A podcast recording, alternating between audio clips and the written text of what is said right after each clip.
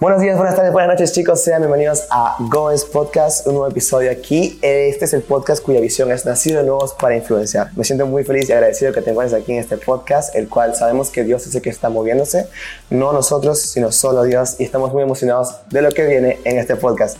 Hoy tengo un invitado muy especial, muy increíble. Él nada más y nada menos es un pastor de jóvenes que tiene un movimiento también el cual está impactando en su comunidad e internacionalmente. He visto que muchos chicos escuchan también su podcast y están siendo tocados y Dios está moviendo grandemente por medio de ellos y su familia. Y es algo increíble que he tenido la oportunidad de conocerlos y estoy muy bendecido por eso.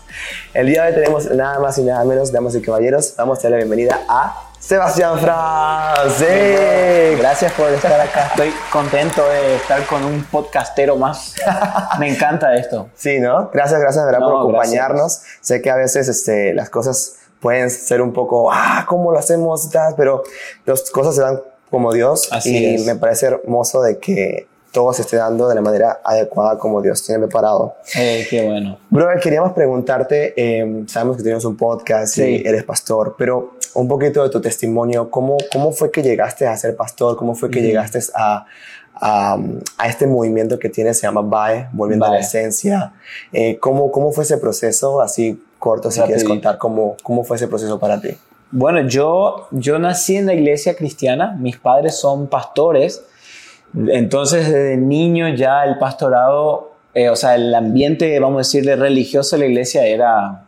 Yo crecí en la iglesia, vos sabes, los hijos de pastores, los que nos escuchan y son hijos de pastores, crecimos en las sillas de la iglesia, en la... Entonces, crecí ahí, pero de niño yo me acuerdo que habían pastores, amigos de mis padres, que me decían, hey, tú vas a ser pastor. Y yo le decía, nunca, jamás voy a ser pastor. Yo no me gustaba el hecho de ser pastor. Incluso una vez me contaba, yo no me acuerdo, pero me cuenta mi papá que una vez un pastor me dijo, hey, tu zapato, mira, ya tienes zapato de pastor, pues yo tenía un zapato como de vestir y dice que le dije a mi mamá ese día, no quiero usar nunca más esos zapatos, solo para que no me relacionen con el pastorado, porque mi sueño en ese tiempo era ser tenista. Yo mm. jugaba al tenis, muchos no saben eso, pero el tenis era mi pasión. Wow. Yo desde niño me, me, gustaba el deporte, me gustaba el tenis, mis padres me pusieron a jugar de pequeñito, pero a los 15 años, 14 y medio, 15, me diagnosticaron una enfermedad en mi mm. cadera, eh, donde literalmente tuve que dejar de caminar. O sea, yo de un día para el otro fui al doctor, el doctor me hizo un rayo X, miró la radiografía y me dijo, Sebastián, vos no puedes caminar más. Así, así de rotundo fue. Y ahí como que se me cayó el mundo, ¿entendés? Yo iba a la iglesia, yo era cristiano, yo hacía todo lo que debería hacer, pero hasta ese momento yo no puedo decir que conocía mm. al Señor. Lo conocía por mi papá. Entonces fue ahí que volví a casa y, y sin entender por qué justo a mí, porque era un problema que no era por algún accidente ni una lesión, era una enfermedad que me dijo el doctor, que le pasa de a uno entre no sé cuántos. O sea, fue justo. Y bueno, y ahí estuve un par de meses que no podía caminar, orando, preguntando al Señor qué iba a pasar, qué iba a hacer. Y fue ahí, literal, en la cama, mm. no podía caminar, donde el Señor, empecé a poquito a sentir que como que Dios me estaba empezando a llamar y decir, hey, hay algo más que yo tengo contigo, hay algo y yo medio confundida al principio, no sabía, y un día hice una oración y le dije a Dios, dije, Dios, si tú me sanas de esto, yo prometo que voy a dejar el tenis, voy a dejar todo y te voy a servir. Amén, dije. Y, y bueno, ¿qué pasó? Empezamos a orar por un milagro, mi papá, mis abuelos, mis tíos, mi iglesia empezó a orar y nada, nada, nada pasaba. Incluso me acuerdo que el dolor era cada vez peor. El dolor subía, subía, subía. Y un día mi papá, volvimos de la iglesia y él me dijo, hagamos algo, me dijo. Em, yo, usaba muletas y me dijo, mañana tira esas muletas y vamos a empezar a caminar por fe. Yo me acuerdo que le miré, porque el doctor me había dicho, no puedes dar un paso, vos, das, vos caminás y se te puede hacer peor la situación. Y, cada, y yo tenía, como la, cirugía me programaban para un día y cuando llegaba ese día yo le decía al doctor, no, Dios va a hacer algo. Entonces yo pospuse, pospuse, pospuse como dos meses la cirugía. Y ese día volvimos a la casa y mi papá me dijo, mañana vamos a empezar a caminar. Y bueno, nos quebrantamos, oramos, dijimos Señor. Y al día siguiente me desperté y empecé a caminar. Y yo tenía 3 centímetros a 4 centímetros de diferencia en mis pies. O sea, yo caminaba recontra rengo, yo era así caminaba por la enfermedad. Entonces, bueno, empecé a caminar, a caminar y la primera semana el dolor empezó a aumentar, aumentar, aumentar. Pero mi mamá, me, me acuerdo hasta ella siempre me dijo, cada vez que pises con tu pierna, la izquierda era, pisar y decir, yo estoy sano en el nombre de Jesús. Entonces yo pisaba, Señor, yo estoy sano en el nombre de Jesús. Un día me despierto eh, de la nada, como dos semanas después de esto, y me voy caminando a la cocina y cuando me doy cuenta, camino sin problema. Wow. O sea, me fui y paré, miré mis piernas, dije, qué raro, dije, no me duele hoy. ¿Será que me acostumbré? Yo dije, me habré acostumbrado al dolor. Ujú. Y no me dolía, y caminé y no me dolía. Y entonces agarré y salí a mi patio atrás y me subí una bicicleta. Yo no podía andar en bicicleta porque como la enfermedad, el problema era bastante grave. Cada vez que yo quería pedalear, mi pierna se trababa, o sea, mi cadera truc trababa y era un Mm. dolor increíble. Entonces yo me dije, bueno, voy a probar, dije. Me fui al patio, me subí en la bicicleta y empecé a andar, andar, andar. Todo el barrio me fui de una vuelta, llegué corriendo, le llamé a mi papá, fuimos a hacer un rayo X nuevo, fuimos al doctor, el doctor miró los dos rayos X así, miró y dijo, me dijo- nunca me voy a olvidar porque me dijo, podés volver al tenis mañana, me dijo. Wow. Y, y hasta el día de hoy, ni un, o sea, fue un milagro de Dios. El Señor me sanó. Y fue ahí cuando el doctor me dijo esto que yo en ese momento dije, bien, voy a poder volver a mi carrera. Y, y como de repente me acordé que yo dije, uh, Señor, dije, yo te había dicho que yo te quería servir. Ujú, ujú. Y ahí tuve como un periodo de dos meses de esa lucha de mi sueño o el sueño de Dios. Ya Wow. estaba sano, pero yo tuve que decidir o mi carrera o lo que Dios tenía para mí. Y bueno, y fue increíble porque después de eso como que toda la pasión que yo tenía por el tenis, como que Dios la quitó Wow. y la puso por él.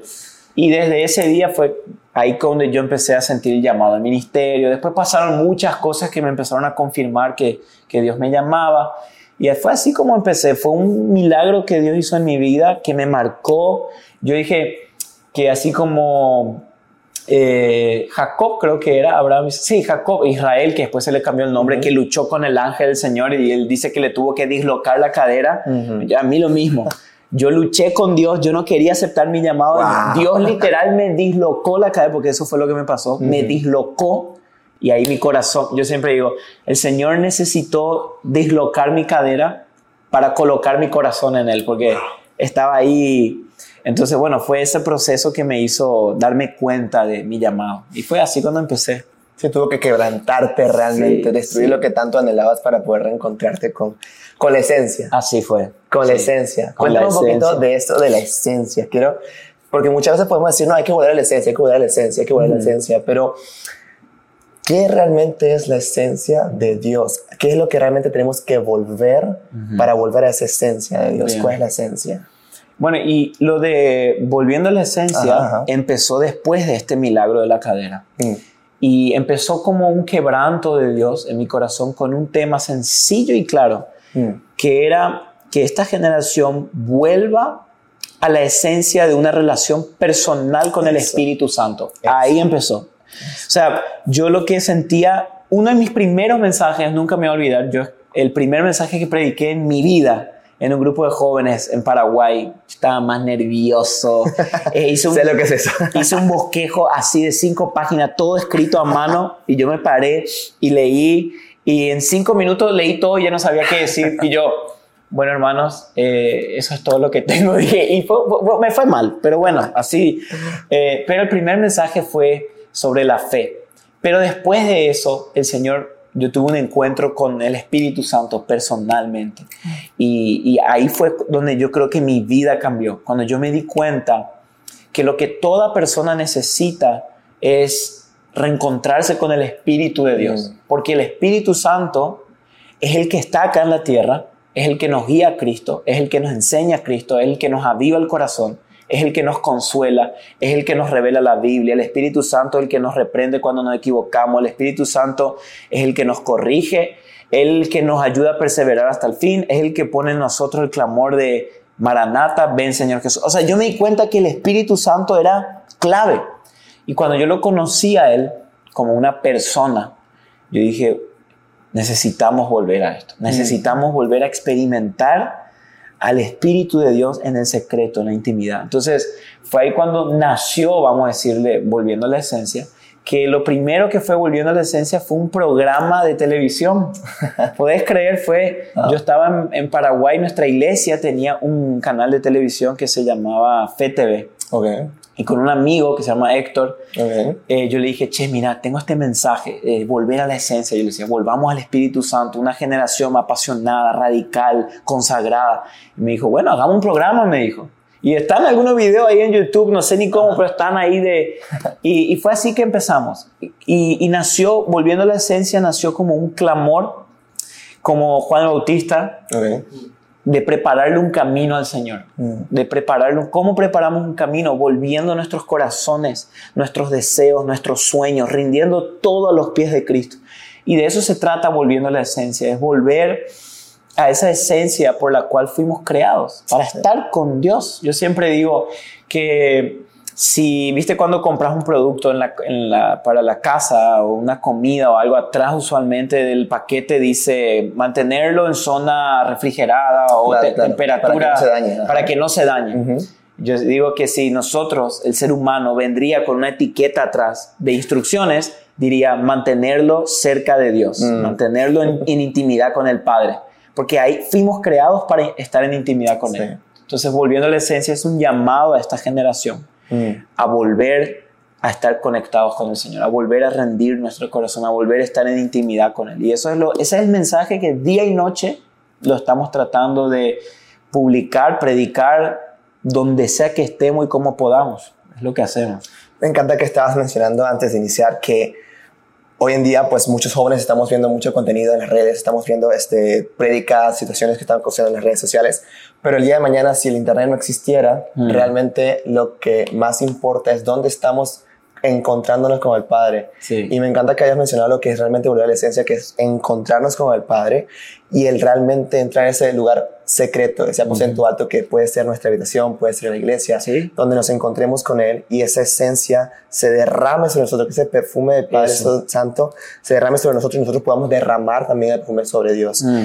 Y eso me parece algo tan hermoso lo que estás haciendo.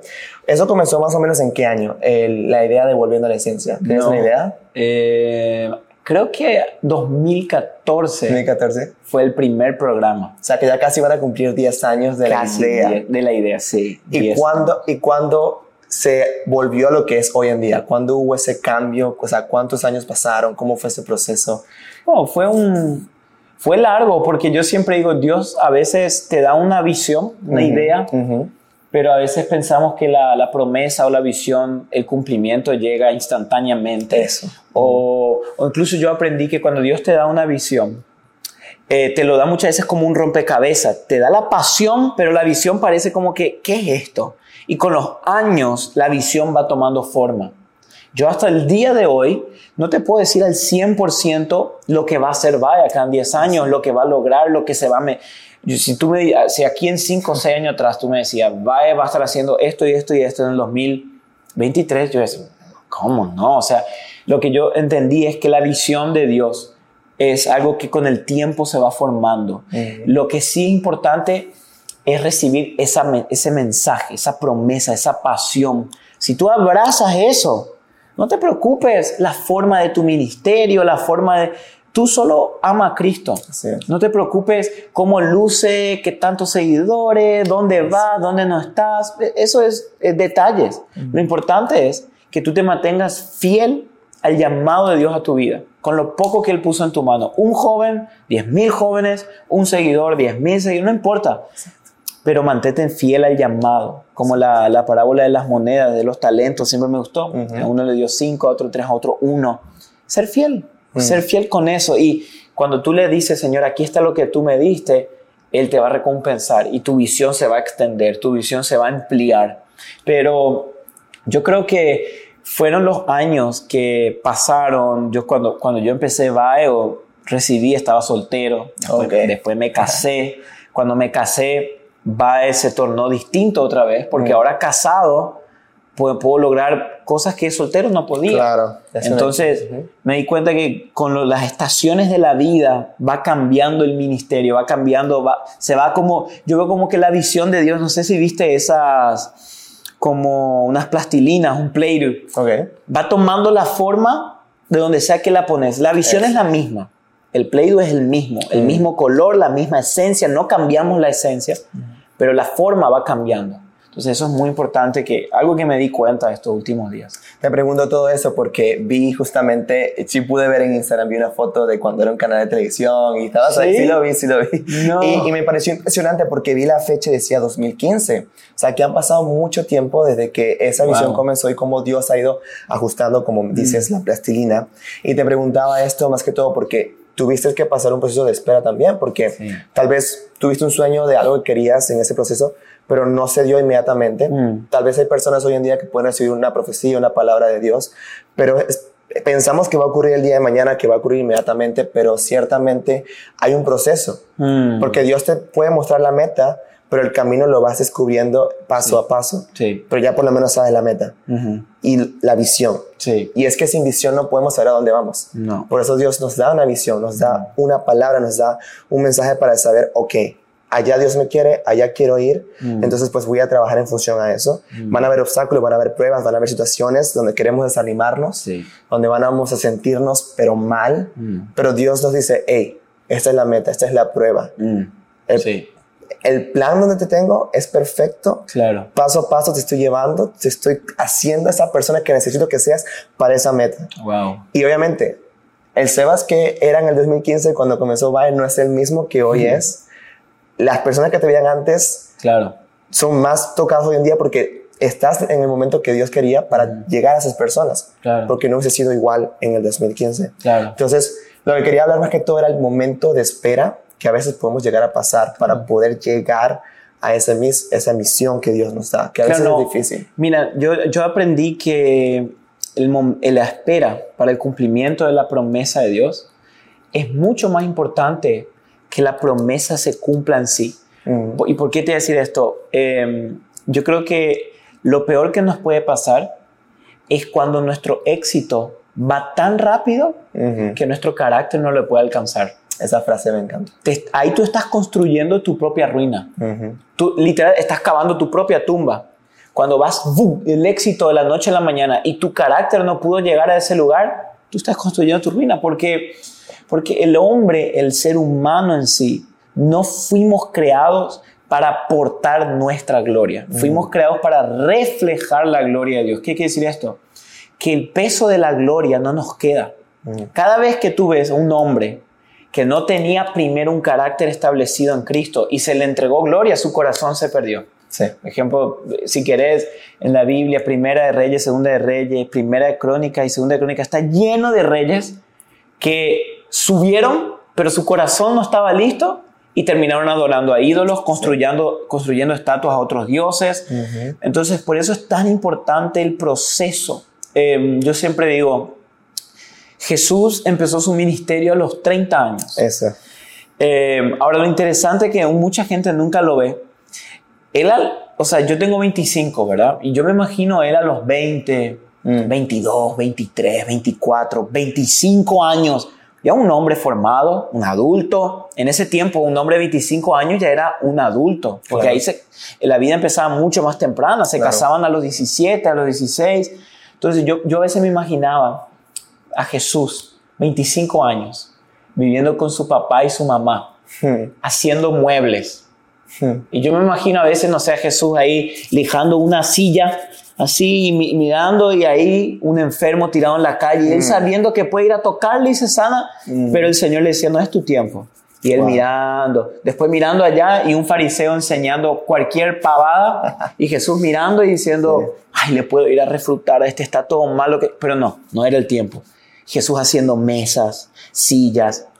Pero probablemente, yo no sé, yo digo, capaz alguna de esas mesas o sillas que él hizo, unos años después, se sentó ahí con Mateo, se sentó ahí con Saqueo, Hmm. se sentó en la, en su- en la propia silla que él hizo, que unos años después estaba evangelizando a Saqueo y todos los fariseos. Entonces, lo que quiero que entendamos es que tu proceso, tu desierto, tu momento de espera es la base que te va a sostener cuando la promesa se cumpla. Y, yo sé que estamos, vivimos en generación donde estamos tan preocupados por el mm. llegar. Mm. Yo quiero llegar y yo quiero ser y yo quiero alcanzar. Pero donde vas a conocer el corazón de Dios es en la espera. Donde vas a conocer la dulzura del amor de Dios es en la espera. Porque si, si te adelantas, como dije hoy, te vas a arrepentir. Eso pasó con, me gusta mucho el ejemplo de Moisés.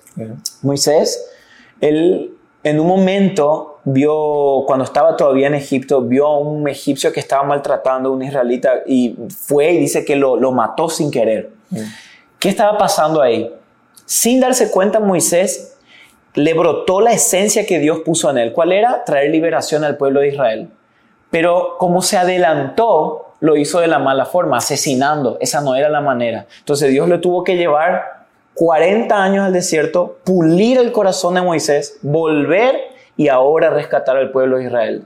Porque cuando yo me quiero adelantar, yo termino eh, distorsionando y destruyendo la promesa que Dios me dio. Entonces eso es muy importante eh, aprender a esperar. Esperar el tiempo de Dios. Eso es lo más importante. E incluso también pasó con Abraham, que pues, tuvo que esperar, pero su ansiedad de querer ya ver la promesa cumplida hizo que hiciera lo que hizo. Pero situaciones así pueden pasar y hay mucha presión social hoy en día también de que no, ya a los 25, a los 22, a los 21 a los 18 ya deberías ya ser dueño de una empresa, ya deberías ya tener un, un proyecto, ya deberías saber qué quieres hacer, ya deberías saber ya todo eso. El mundo también nos presiona, no solamente nosotros mismos con nuestra mente o el querer seguir una, una, una, palabra que nos dieron, sino que también el mundo está constantemente presionándonos con el que dónde deberíamos estar. Pero nos olvidamos lo que dice Dios de dónde deberíamos estar. Y lo principalmente es, debemos estar en la palabra de Dios esperando que Él nos diga. Pero obviamente, esperar significa estar de brazos cruzados, sentados, sin hacer nada, esperando que Dios aparezca y te diga, ve y haz esto. Uf, pase todo. No, no, no. Porque somos salvos por gracia, como decías ayer. Somos salvos por gracia, pero eso no significa entonces que no vamos a quedar, no, ya, yo soy salvo. ahí. Entonces. No, claro, es. Eh, yo creo que obviamente esperar es un, yo le llamo esperar, esperando en acción. O sea, la Biblia habla, no me acuerdo el pasaje exacto, pero dice esperando y apresurando. ¿Qué quiere decir eso? O sea, yo estoy esperando, pero me estoy preparando. Yo estoy esperando, pero estoy accionando. Yo estoy esperando, pero me estoy moviendo. Y, yo creo que el mejor lugar donde podemos esperar las promesas de Dios para nuestras vidas es en la intimidad con el Padre. Sé fiel a tu intimidad con Él. A mí, me, eh, cuando eh, Andrea estaba embarazada de nuestro bebé y nos íbamos a las ecografías y veíamos al bebé.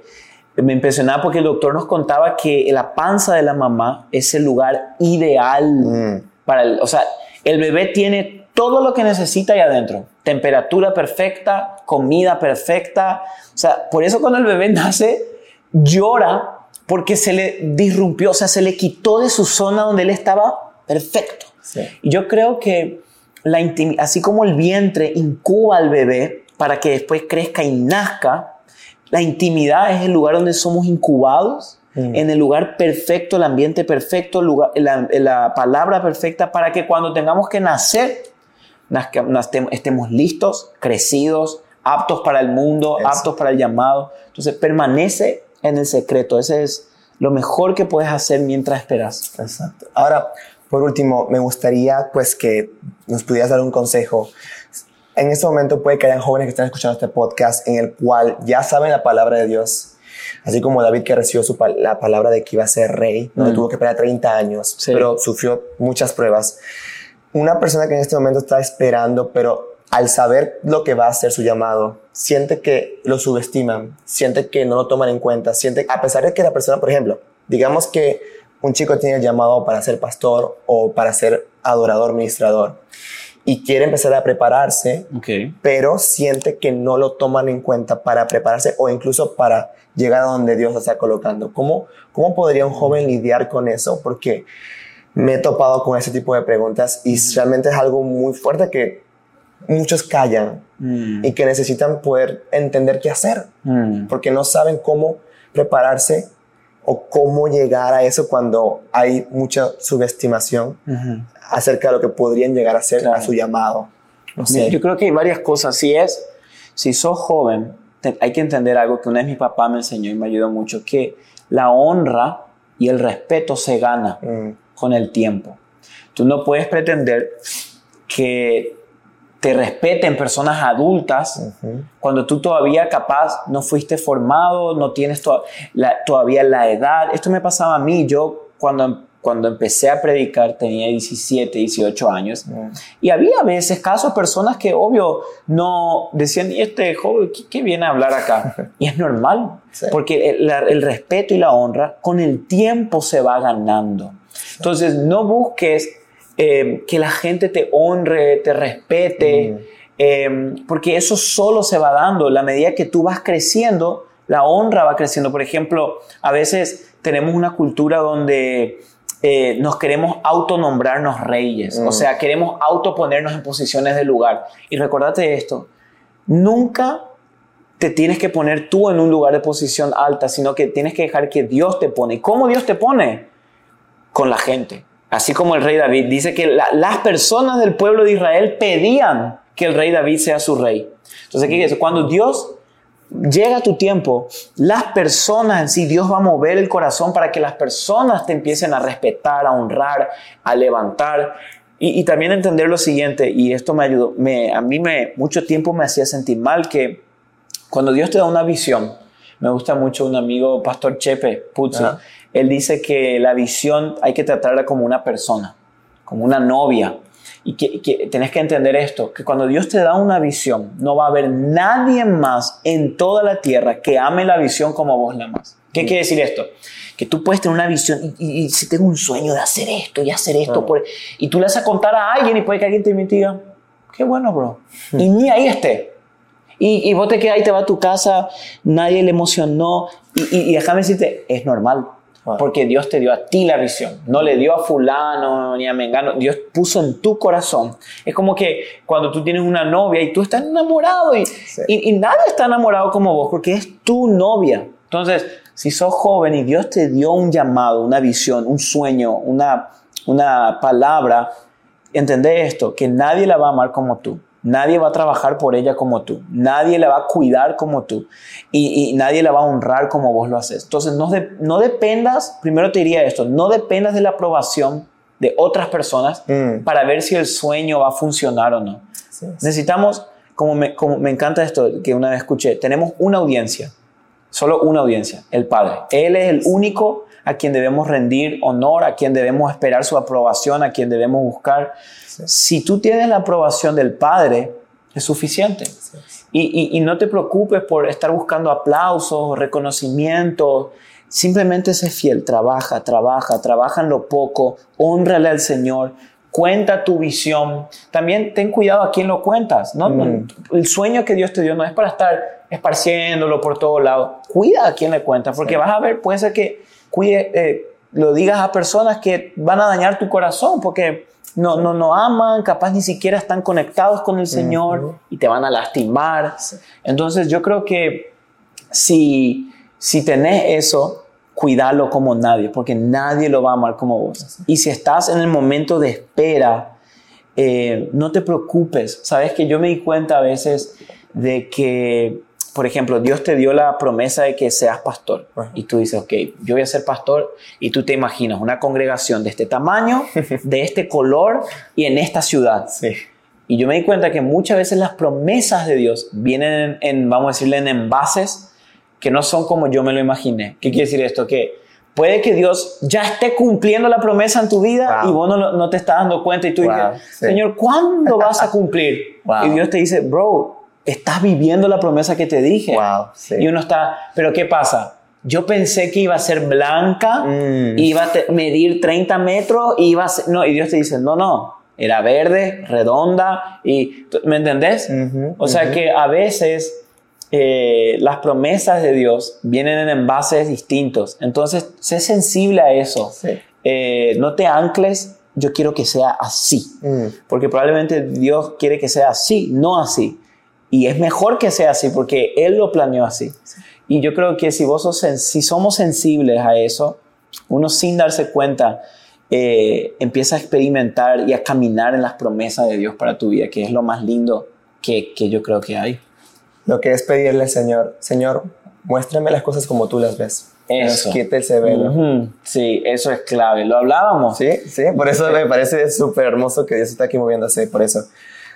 Pedirle al Señor que nos muestre cómo quiere Él las cosas, que nos quite ese velo y que no, no dependamos de nuestra propia conciencia, sino de la conciencia de Dios. Y esto es importante, quiero, eh, siento decir esto, de que cuando Dios te muestra un sueño o algo que Él va, a hacer contigo, Él no te lo muestra para que tú lo cumplas. Él te lo muestra para que tú lo creas. Wow. Porque no es tu trabajo ni mi trabajo cumplir la promesa. Wow. Cumplirla es de Dios. Tu trabajo y mi trabajo es creerla. Él te por ejemplo, Dios te dice, Abraham, Abraham te haré padre de naciones.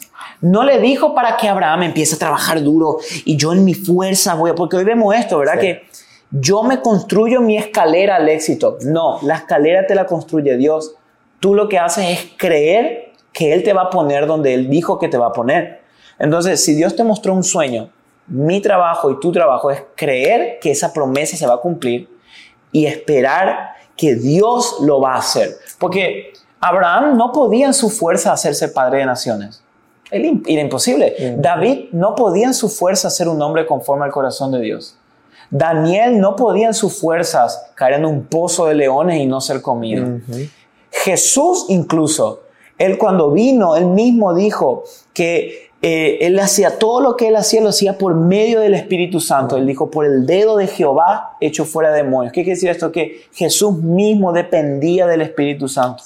Entonces, cuando Dios te da una promesa, créela. Ese es nuestro único trabajo. ¿Por qué? Porque tu fe es como una chispa, ¿viste la chispa? Que enciende el fuego. Eh, eh, y después Dios es el que mantiene eso, pero nuestra fe es el que necesita como encender. Yo lo, yo lo, veo de esa manera, ¿verdad? Me trato de imaginar. ese impulso. Claro, como dice en la Biblia, y Santiago, cuando él habló del poder de la lengua, mm. él dijo, ¿qué tan grande incendio puede provocar ¿verdad? Una, una, una palabra, una, Lo mismo con la fe. Cuando Dios te muestra algo y tú le dices, Señor, yo creo. Eso es todo lo que Él necesita, que tú creas y ya y así Él va a empezar a obrar y hay que ser solamente paciente y esperar a que Él se muera. Sí. Sinceramente, ese es creo que el resumen del día de hoy. Creo que primero que todo, entender que Dios es el que toma el control, Amén. esperar actuando, mm, esperar actuando, pedirle que nos quite el velo para ver las cosas que Él quiere en nuestras vidas, no las nuestras, no nosotros. Y como dice una frase que quería mencionarle, me gusta mucho, dice que matar a Goliat lleno de aplausos a David pero perdonar a Saúl fue lo que demostró el fruto de su corazón. Mm. Entonces, que si Dios te da algo, no es para que te llenen de aplausos, es para mm. demostrar el fruto de tu corazón. Claro. Y es lo más importante mientras estamos en este proceso. Amén, amén. Qué bueno, bro. Muchas gracias, Sebas, por acompañarnos en este podcast. Siento que es de mucha bendición. Amén. Eh, nos gusta hablar de muchos temas así que a veces este, son muy controversiales. La gente a veces no les gusta preguntar, pero como joven vivimos, yo mismo he podido vivir eso y puedo entender que necesitamos ese tipo de ayuda y necesitamos ese tipo de respuestas. Sí. Gracias por acompañarnos, por no, gracias. Y no sé si quieres decir algo para... No, que Dios bendiga este podcast, brother. Que Dios te siga usando. Dale con todo.